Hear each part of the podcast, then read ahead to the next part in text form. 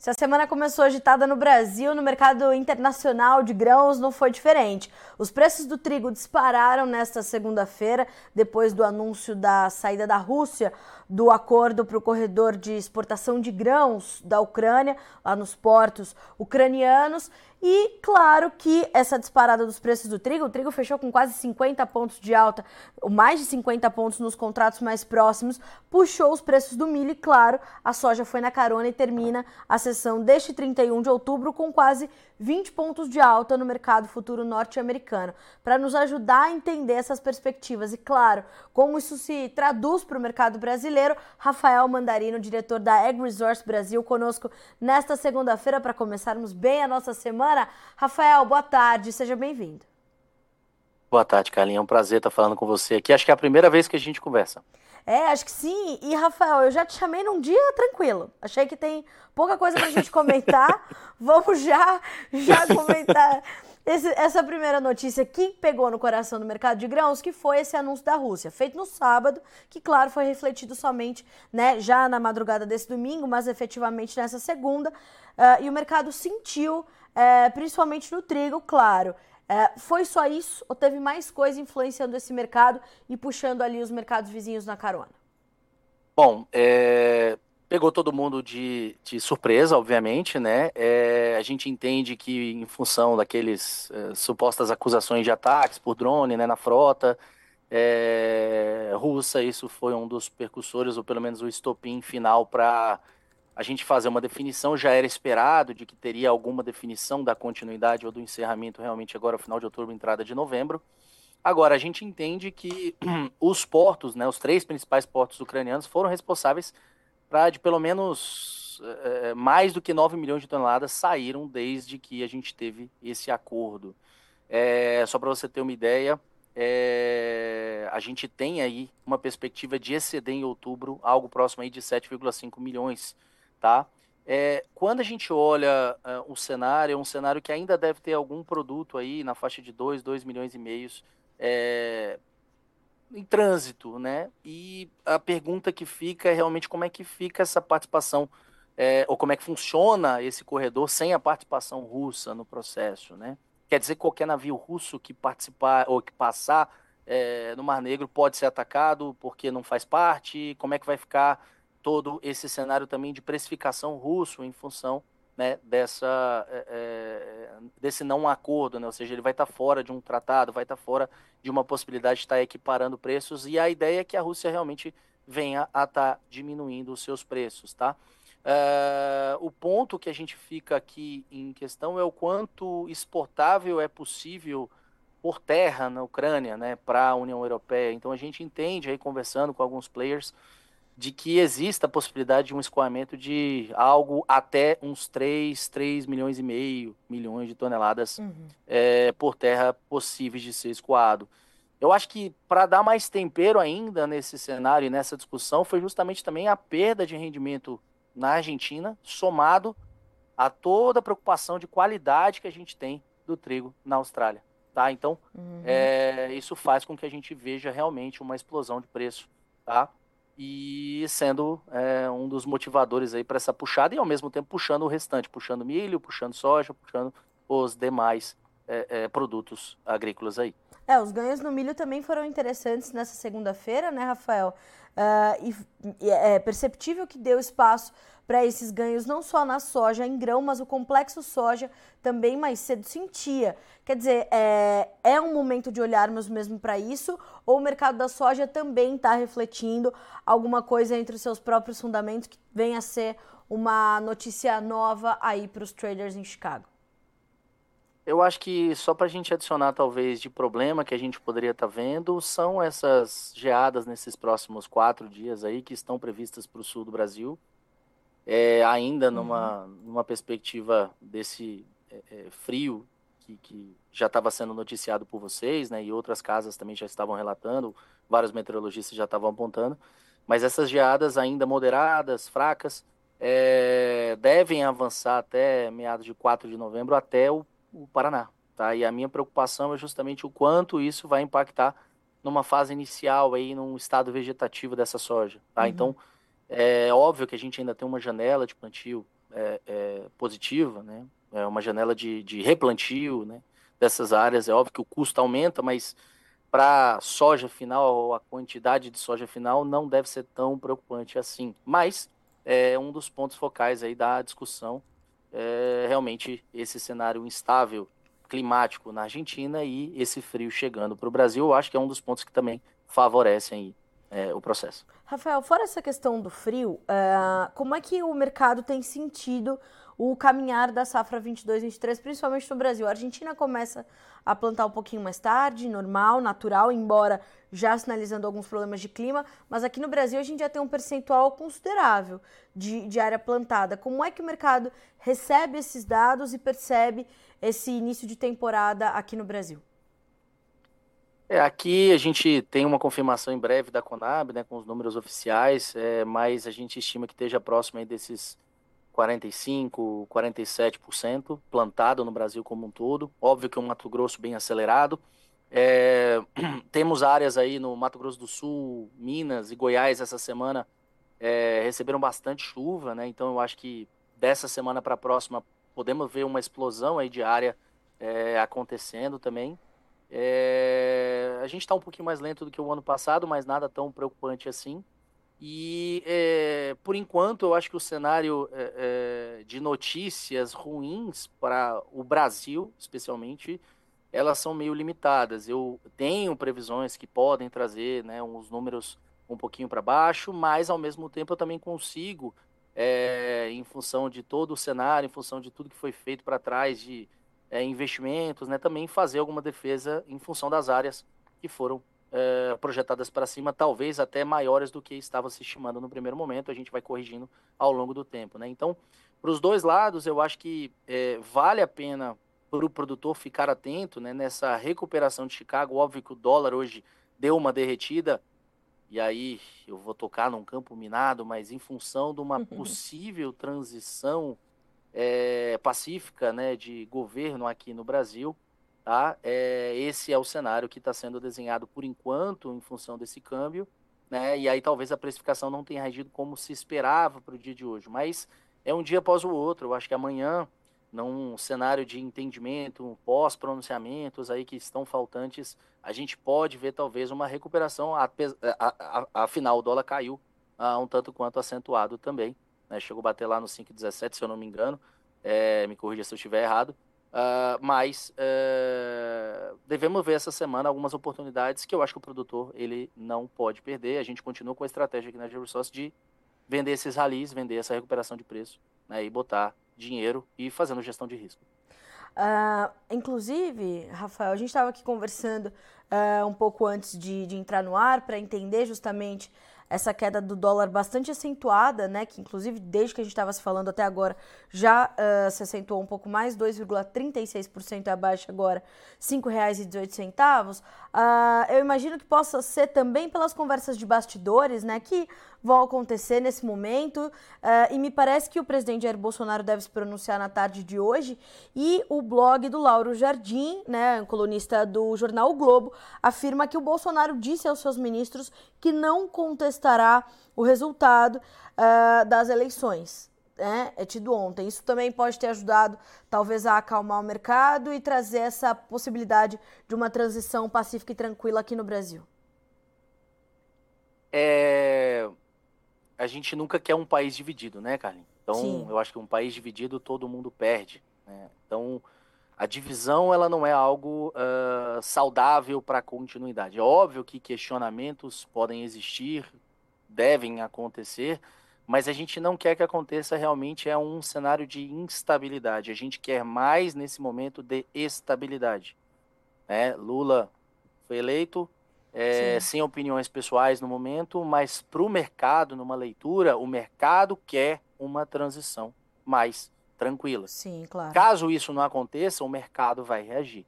Tá? E o mercado vai se antecipar fazendo uma gestão de risco. Esse é um dos pontos focais que a gente tem que trazer agora, é, como país, como brasileiro, como produtor rural, é, e de fato esperar pelo melhor. Tá? É óbvio que a gente tem é, ressalva para um lado, para outro lado, né? Então é, isso a gente mantém individualmente. O que a gente precisa ter é continuidade de uma exportação num país onde o agro é tão importante, que não haja tanta interferência, de que a gente tenha né, um câmbio com certa fluidez aí dentro de uma perspectiva normal.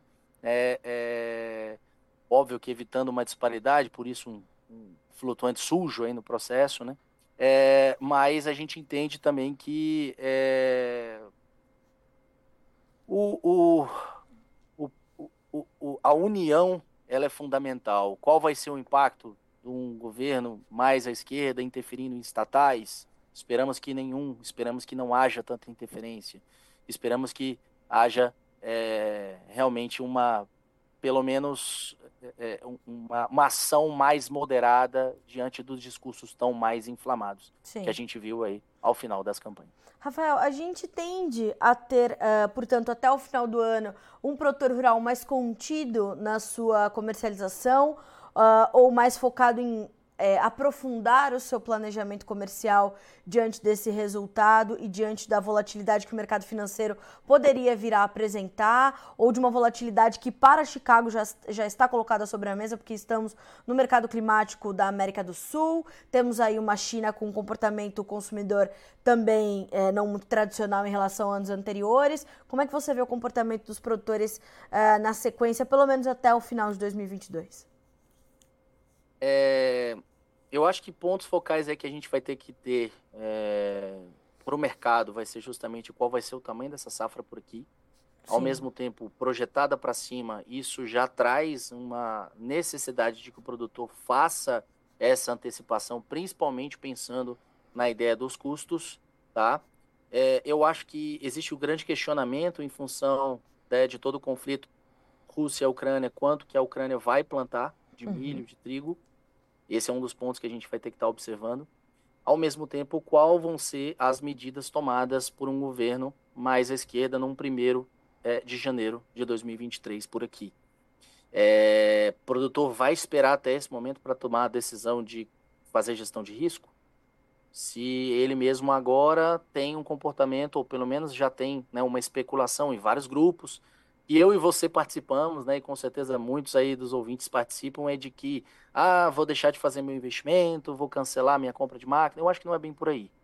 Eu acho que você tem que pensar no seu sistema de produção como uma empresa, e se sua empresa pediu uma máquina, de fato, é, é porque realmente chegou num ponto de fazer essa troca. É óbvio que tivemos passos maiores que as pernas nos últimos dois anos, em função de bonança né, de preços, né, imagens um tanto quanto favoráveis, mas eu acho que é a hora do produtor que está chegando, conhece pouco de mercado, tomar muita cautela né, e tomar para si essa gestão de risco, principalmente pensando em vendas físicas, tá?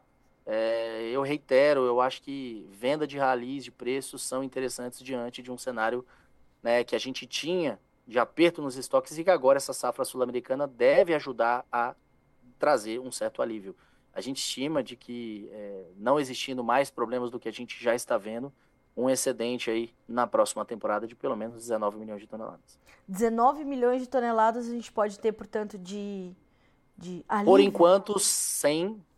É, lembrando é, que eu estou trazendo um número e você possivelmente quer trazer um highlight aí nele. É, lembrando de que a gente tem aí os próximos Sim. quatro dias com geadas, a gente vai ter problemas de possíveis replantios, os problemas climáticos que o nosso meteorologista já vem apontando aí a partir de meados de final de novembro, dezembro, com um pouco de secura para o centro-oeste. São momentos cruciais do vegetativo para o reprodutivo. Isso pode trazer peso de grão abaixo, isso pode trazer uma produção um tanto quanto mais constrita do que a gente está vendo nos números atuais, né? Mas, por enquanto, nos números presentes claro. em que são projetados, a gente tem excedente. Tá. Os 19 vamos deixar ele como um ponto de partida para nossa discussão, que eu tenho certeza que você vai me chamar para a gente estar tá discutindo em outros momentos também. Ah, ainda bem que você já sabe. Ainda bem que você já sabe, como eu falei, escolhi um dia muito tranquilo para conversar contigo. Rafael, como é que a gente olha a, o front da demanda? É, é, um, é uma parte do mercado que nesse momento te traz alguma preocupação? Ou você entende que esse, esse movimento que a gente tem visto, esse fluxo uh, dos compradores, tanto internamente quanto para né, os nossos compradores internacionais, faz muito sentido para o cenário que a gente está vivendo. é, o cenário de instabilidade é para todos, o cenário de risco é para todos. E um cenário de incerteza traz realmente um movimento um tanto quanto mais lento. E essa demanda, de fato, respondeu a esse processo. É, a gente vê ela, sim, ainda precisando aumentar bastante para a gente conseguir é, atender alguns números né, que são projetados pelo USDA. É, ao mesmo tempo, ela mais lenta vai mudar um pouco dessa matriz e a gente é, deve trazer isso no reflexo do preço. O que a gente entende é que na semana, a gente tem uma semana que tende a trazer alguns movimentos bullish, né? Um pouco uh, autistas. autistas. Mas é, eu acho que todos esses leilões aí, por exemplo, de trigo, vão ajudar a definir preços, é, leilões de, de aquisição, perdão, tá? Só deixando claro para o produtor é, ao mesmo tempo, quanto de oferta mais barata a gente tem do trigo russo. Eu acho que a China, um tanto quanto mais contida em função de Covid, né, uhum. em função de toda uma perspectiva geopolítica também inserida no processo, para ela ali, vizinhos brigando ao mesmo tempo, ela, Taiwan, Estados Unidos, né, essa incerteza, e a aproximação do dezembro aí, no inverno extremamente é, frio, para uma Europa vai ser o grande direcionador. Eu acho que a demanda ela vai continuar um pouco mais lenta por enquanto, até uma definição né, de como é que fica esse corredor, como é que fica a produção por aqui. Na próxima semana, consequentemente, passando da metade da produção da, da área plantada aqui no Brasil, né, algumas chuvas podem aparecer aí para a Argentina é, e pode trazer um pouco mais de aceleração e a gente começar a entender é, melhor para que lado é, vai existir de oferta né, e também, ao mesmo tempo, tendo uma resposta de demanda. Eu acho que qualquer rally de preços, como eu estou falando, é uma oportunidade da gente estar tá fazendo gestão é, de risco da mesma forma para um comprador, né? Qualquer rally de baixa e esse comprador também vai estar tá buscando fazer a sua originação. Acho que curto, acho que da mão para boca, mas vai fazer sim. Tá certo. Bom, Rafael, como você mesmo falou, a gente vai ainda conversar muito sobre essa safra aqui no Brasil que está só começando.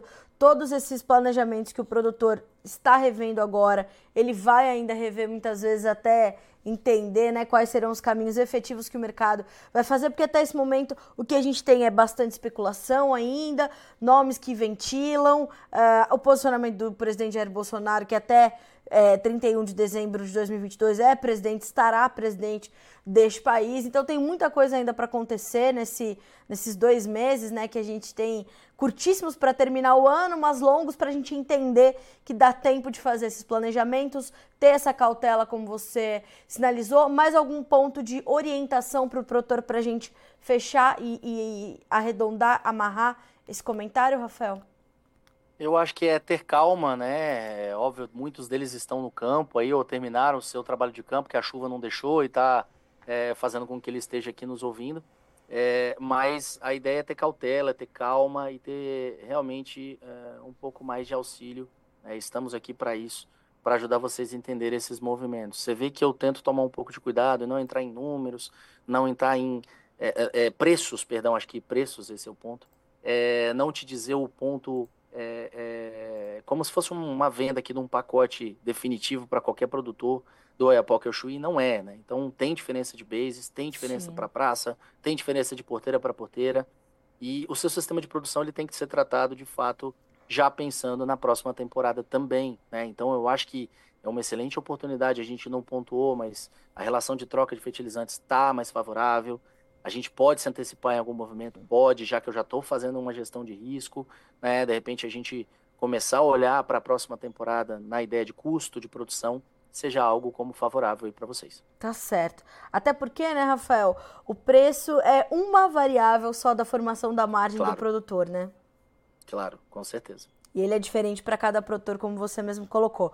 Rafael, obrigada, viu, meu amigo? Sempre um prazer ter você com a gente aqui no Notícias Agrícolas. Fico feliz que hoje possa ter eu assumido aqui a bancada para a gente trocar essa ideia nessa segunda-feira agitada. Não poderia ser, deixar de ser diferente. Obrigada pelas informações que compartilhou aqui com a nossa audiência, que está ávida por novas notícias, por novos direcionamentos. E você é sempre bem-vindo. Já te espero para as próximas. Um abraço.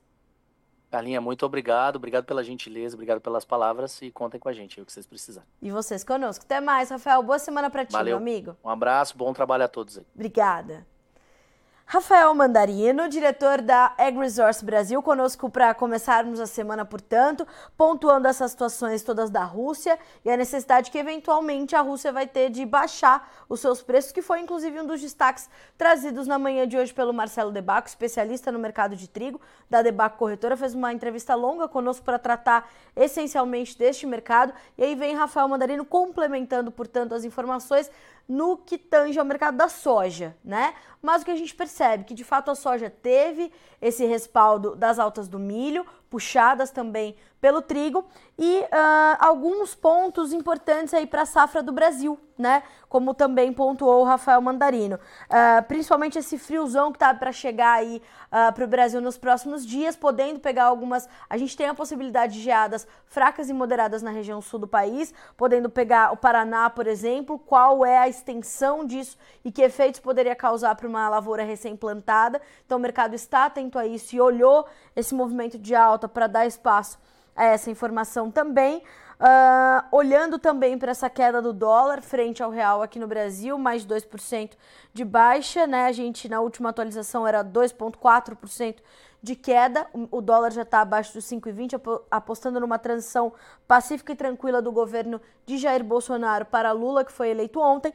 Então, nós temos aí é, é, todas essas, essas indefinições dando espaço para esse movimento uh, de alta hoje nos preços dos grãos no mercado internacional. E claro que parte dessas altas que Chicago registra foram neutralizadas por essa baixa do dólar de mais de 2% nesta segunda-feira, início de semana, aqui para o mercado brasileiro. Vamos monitorar. A orientação justamente de Rafael Mandarino é que haja calma e cautela para refazer os planejamentos comerciais dentro desse novo cenário que começa a se desenhar. E a gente vai monitorar tudo aqui para que você seja sempre o produtor mais bem informado do Brasil.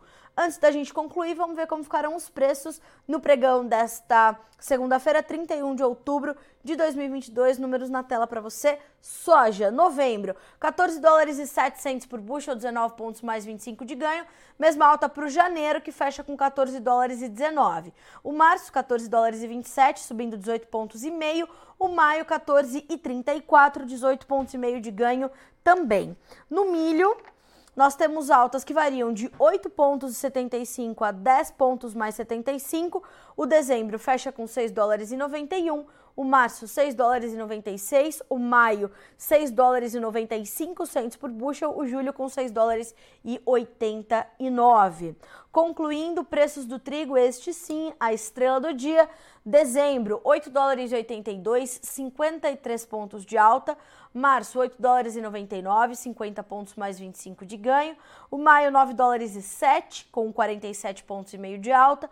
E o julho 9 dólares e 3 42 pontos mais 25 de ganho nesta segunda-feira, 31 de outubro, na Bolsa de Chicago.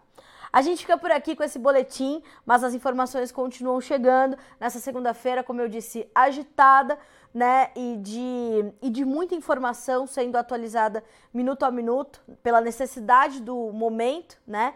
Nesse dia importante para o Brasil, importante para a gente entender o que nos espera nos próximos quatro anos e a gente continua aqui ao seu lado, como há 25 anos estamos, sendo o site do produtor rural, né? Para que você possa ser sempre o porta-voz de si mesmo. Então, hoje, né, a gente te reforça essa missão e reforça a nossa missão, que é de estar ao lado do produtor rural, que é ser porta-voz do agronegócio brasileiro, não só nos próximos quatro anos, mas até quando nos for permitido, e assim seremos. Seguiremos aqui fortes vigilantes para que vocês sejam sempre os produtores mais bem informados do Brasil. Se inscreva em nossas mídias sociais. No Facebook, Notícias Agrícolas. No Instagram, arroba Notícias Agrícolas. E em nosso Twitter, arroba Norteagri. E para não perder nenhum vídeo, não se esqueça de nos acompanhar no YouTube e na Twitch Notícias Agrícolas Oficial.